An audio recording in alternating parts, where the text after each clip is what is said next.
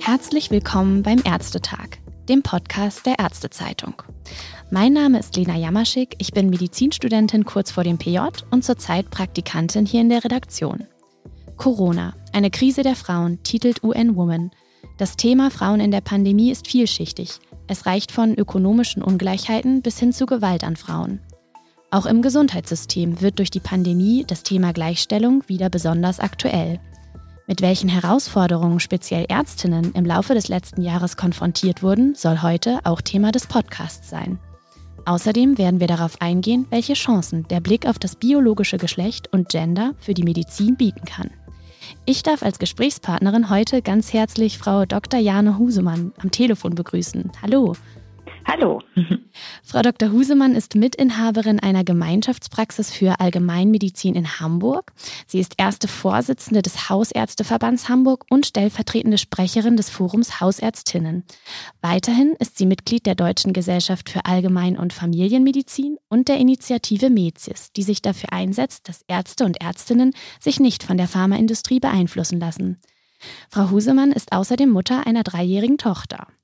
Frau Dr. Husemann, Forschergruppen aus Rostock und Stockholm haben im April 2020 zwei Wochen lang die mediale Präsenz von Frauen in der Corona-Berichterstattung untersucht. Eine Feststellung war, dass zu den Themenbereichen Pflege und Medizin Frauen im Fernsehen nur zu 17 Prozent befragt wurden. Dabei ist das Geschlechterverhältnis zwischen Ärzten und Ärztinnen in Deutschland fast 50-50. Wie erklären Sie sich die zahlenmäßige Unterlegenheit von Ärztinnen und Forscherinnen in den Medien zu Beginn der Pandemie? Also es ist so, dass Männer eben eher verfügbar sind. Ne? Die ähm, Journalisten und Redakteure haben da ihre bekannten Listen und die Frauen muss man dann eben eher aktiv suchen. Außerdem ist es auch oft so, dass Frauen erstmal überlegen, ob sie wirklich ausreichend qualifiziert sind. Männer sagen da eher ja. Und auch umgekehrt ist es so, dass von Frauen oft mehr an Erfahrung, Rang und Leitungsfunktion erwartet wird, bis sie dann tatsächlich als Expertinnen in Frage kommen.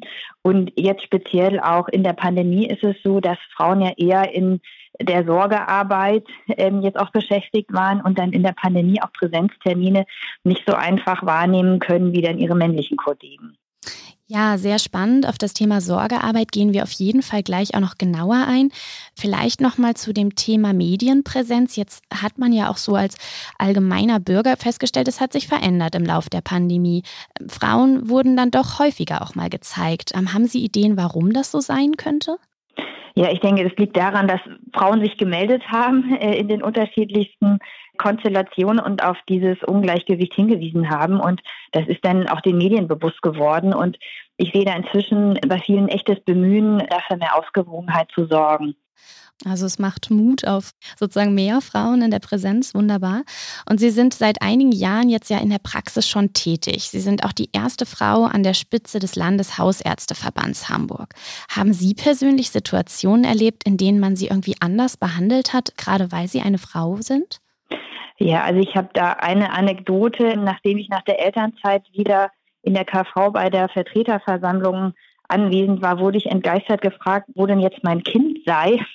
Habe dann geantwortet, na beim Vater und dann wurde mir gesagt, dass die sich das damals nicht hätten vorstellen können. Also das wurde schon so unterschwellig mir zu verstehen gegeben, dass man das als gute Mutter doch eigentlich nicht macht. Oder ich merke, dass in Diskussionen sich eben häufig auf Aussagen von Männern bezogen wird, obwohl Frauen das Gleiche kurz vorher auch schon gesagt haben. Also so als allgemeine Beobachtung. Im Vorstand in Hamburg habe ich da aber eigentlich eher andere Erfahrungen gemacht, also eher offene Türen eingerannt.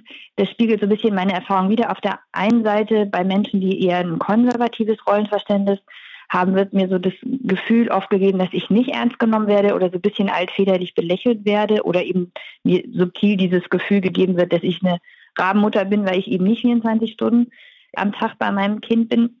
Und auf der anderen Seite gibt es aber auch die Erfahrung mit Menschen, die eben begriffen haben, dass Frauen genauso dazugehören und auch genauso in Gremien und Ämter gehören, dass mir da sehr viele Türen offen stehen und manchmal sogar etwas zu viel, weil es eben nicht viele jüngere Frauen gibt, die in der Öffentlichkeit sind oder eben solche Ämter besetzen.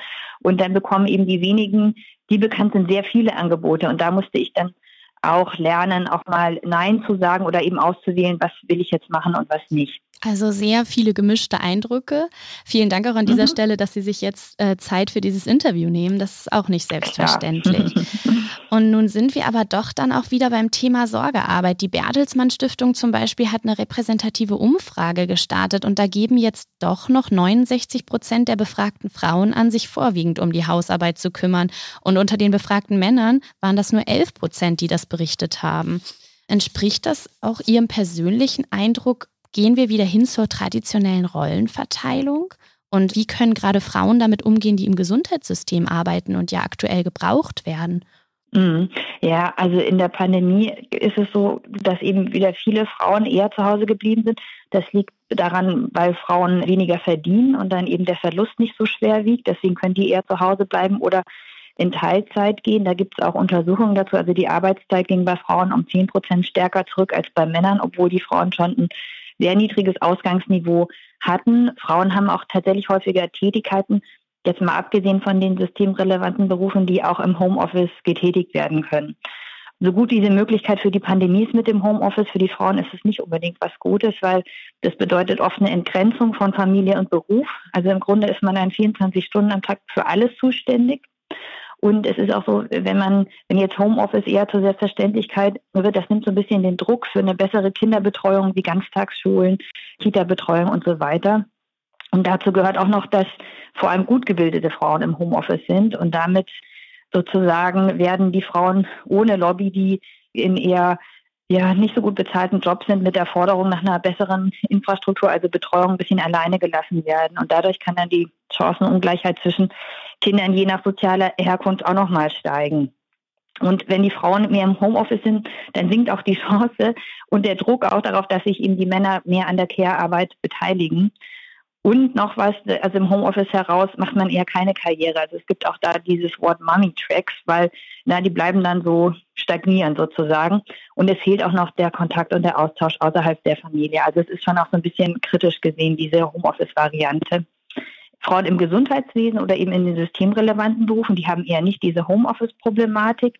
Es kann aber eben auch durchaus eine Doppelbelastung sein, weil sie ja ihrem normalen Arbeitstag nachgehen und danach dann wieder für Kinder und Haushalt sozusagen da sind und insbesondere, also wir haben jetzt bei uns auch eine alleinerziehende MFA mit Schulkindern, die müssen jetzt ganz normal zur Arbeit kommen und gleichzeitig irgendwie das mit dem Homeschooling noch unter einen Hut bringen. Also das ist schon großer Druck, der da auf denen lastet. Und ich muss aber auch sagen, jetzt in Zeiten der Pandemie einen systemrelevanten Beruf zu haben, war für mich tatsächlich gar nicht so schlecht. Also ich war tatsächlich froh, zur Arbeit gehen zu dürfen, eben um so einen Unterschied zwischen zu Hause und der Arbeit zu haben. Und für ja auch andere äh, Frauen in systemrelevanten Berufen hat das natürlich auch vor Arbeitszeitreduzierung und Jobverlust geschützt. Trotz allem schwebt über allem immer dieses höhere Infektionsrisiko natürlich, wenn man jetzt gerade voll arbeitet. Ja, das ist auf jeden Fall zu bedenken und ja, eben auch diese, diese Ideen oder diese Befürchtung von Ihnen, dass es doch dann auch wieder zur traditionellen Rollenverteilung führen kann und dass Homeoffice eben nicht die Lösung für alles sein kann. Mhm. Wie haben Sie denn das ganz persönlich koordinieren können, die Arbeit in der Praxis, auch berufspolitisch aktiv zu sein und dann mit einem Kleinkind zu Hause? Wie konnten Sie das alles leisten? Ja, ich bin tatsächlich in einer Luxussituation, weil mein Partner auch einen systemrelevanten Beruf hat und deswegen darf unser Kind in die Notbetreuung gehen. Das heißt, so an unserem Alltag hat sich insofern gar nicht so viel geändert. Und es war auch schon vorher so, dass mein Partner auch vor der Pandemie eigentlich den gleichen Anteil an der Kinderbetreuung übernommen hat, wie ich auch. Und zusätzlich wurde jetzt ja viel eben berufspolitisch auch in Videokonferenzen abgehalten. Und das half natürlich auch, das alles zu bewältigen. Ja, und nun haben Sie ja auch schon anklingen lassen, dass das leider eben nicht allen Frauen in dem gleichen Maße möglich ist, so die Arbeit aufzuteilen und zu koordinieren. Haben Sie denn spontan Ideen, wie man generell Frauen im Gesundheitssystem so ein bisschen den Rücken stärken könnte? Ja, mehrere Ideen. Also zuallererst braucht es Role Models. Also es muss, muss einfach mehr sichtbare Frauen geben, die in sowohl in den Berufen einfach tätig sind, aber auch eben bestimmte Positionen besetzen. Deswegen es braucht mehr Frauen in den Gremien und in Führungspositionen, weil dadurch auch ein anderer Blick mit einfließt und eben auch auf die Strukturen wie Sitzungszeiten oder eben auch Kinderbetreuung während Sitzungen und so weiter, was häufig einfach gar nicht mitgedacht wird. Und auch in die Berufungsausschüsse müssen mehr Frauen, damit bei Einstellungen auch andere Kriterien wichtig sind, die vielleicht jetzt nicht ganz der Männersicht entsprechen. Frauen müssen an die Entscheidungsstellen, wie und an wen Forschungsgelder vergeben werden. Das ist auch noch ganz wichtig. Und für all das kommt man an der Quote nicht vorbei. Also da bin ich eine starke Befürworterin. Wenn man sieht, dass der Professorinnenanteil in der Humanmedizin nur 19 Prozent beträgt, obwohl die Mehrheit der im Medizinbetrieb arbeitenden Frauen sind, das kann so einfach nicht bleiben. Und dabei ist auch eben wirklich das A und O eine gute Kinderbetreuung. Die Ganztagsschulen, Kita-Betreuung, das muss noch mal viel mehr ausgebaut werden und es muss auch normaler werden, dass eben auch die Männer ihren Anteil an der Sorgearbeit übernehmen. Die wollen das ja zum Teil auch, aber es ist einfach die Stimmung in den Betrieben und in der Gesellschaft nicht so, dass das irgendwie anerkannt wird. Und da müssen die sich häufig ja Dinge anhören, die dann eben eher davon abhalten, dass man dann darauf besteht. Es gibt einen ganz guten Elternzeitvorschlag von Jutta Almendinger, dass momentan ist es ja so, wenn man 14 äh, Monate Elternzeit möchte, dann muss eben der Partner zwei Monate davon nehmen, sonst hat man nur zwölf Monate. Und man kann natürlich dieses Verhältnis auch ändern. Also dass man eben, weiß ich nicht, acht plus sechs oder zehn plus vier, dass eben, wenn man diese volle Elternzeit möchte, der Partner dann eben auch einfach mehr davon übernehmen muss und wahrscheinlich eben ja auch häufig will. Und dann gibt es noch eine andere Idee, die ich auch ganz spannend finde, auch von ihr, dass es über die Lebenszeit gesehen eine 32-Stunden-Woche für alle Geschlechter gibt, die mal aufstockbar sein kann, mal weniger, aber damit eben beide Elternteile eben ihren Anteil an der Kinderbetreuung und der Care-Arbeit auch gut übernehmen können. Das heißt, Sie sprechen eigentlich verschiedene Ebenen an, sowohl diese Rollenbilder intern und für einen selbst, aber eben auch eine politische Ebene, wo dann eben auch Rahmenbedingungen geschaffen werden können, damit das überhaupt möglich ist. Ja. Sehr interessant. Zum Schluss würde ich gerne noch auf einen Bereich eingehen, wo die Unterschiede zwischen den Geschlechtern besonders wichtig sind, und das ist nämlich die Gendermedizin. Es gibt da jetzt auch ein aktuelles Gutachten, das von der Charité und dem Deutschen Ärztinnenbund gemeinsam bearbeitet wurde. Und darin wird ziemlich deutlich, dass eben so Gender-Themen, wie zum Beispiel eben Einflüsse des Geschlechts auf Erkrankungsverläufe oder auch Dosierung von Medikamenten, in den medizinischen Ausbildungen oft nur sehr untergeordnet thematisiert werden. Haben Sie da jetzt Erfahrungen, welche Rolle spielen Geschlechterunterschiede in der Hausarztpraxis? Ja, zuerst muss man ja unterscheiden, also zwischen dem biologischen Geschlecht und Gender, also dem psychosozialen. Und ich glaube, in der Praxis ist einem eher das Psychosoziale bewusst. Also zu den biologischen Unterschieden gibt es einfach noch zu wenig aufbereitete Infos für die Praxis. Ne, man bräuchte das in den Fachinfos der Medikamenten oder in Leitlinien. Da ist gerade erst ein Bewusstsein in der Forschung entstanden und bis das in der Praxis ankommt, ich glaube, das dauert noch ein bisschen. Also was man zum Beispiel weiß, ist, dass Frauen bei Herzinsuffizienzmedikamenten nur die Hälfte der Dosis brauchen.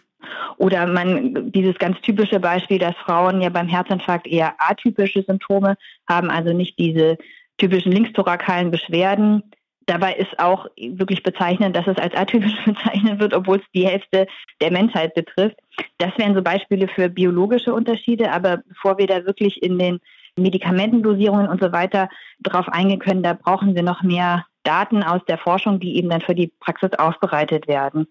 Die psychosoziale Komponente, also Gender, das ist eher was, was wir, glaube ich, jetzt schon ja in der Praxis vielleicht auch manchmal unbewusst, aber eher mitdenken. Da geht es eben um typisch männliche und typisch weibliche Verhaltensweisen. Da helfen Stereotype so ein bisschen dabei, das einzuteilen, wobei man da natürlich auch nicht drauf reinfallen kann, äh, sollte, weil es gibt natürlich auch äh, typisch männliche Verhaltensweise bei Frauen und umgekehrt. Zudem haben wir ja auch Transpersonen oder non-binäre Personen in den Praxen. Da muss man sich einfach immer ganz individuell den Patienten, die Patientin vor sich angucken. Aber es gibt schon so Sachen, die ja in Forschungen auch angeguckt wurden. Zum Beispiel ist es so, dass Männer eher nicht so schnell bereit sind, sich auf eine psychogene Ursache von Erkrankungen einzulassen. Da sind Frauen eher bereit dazu. Also das sind so Beispiele dafür.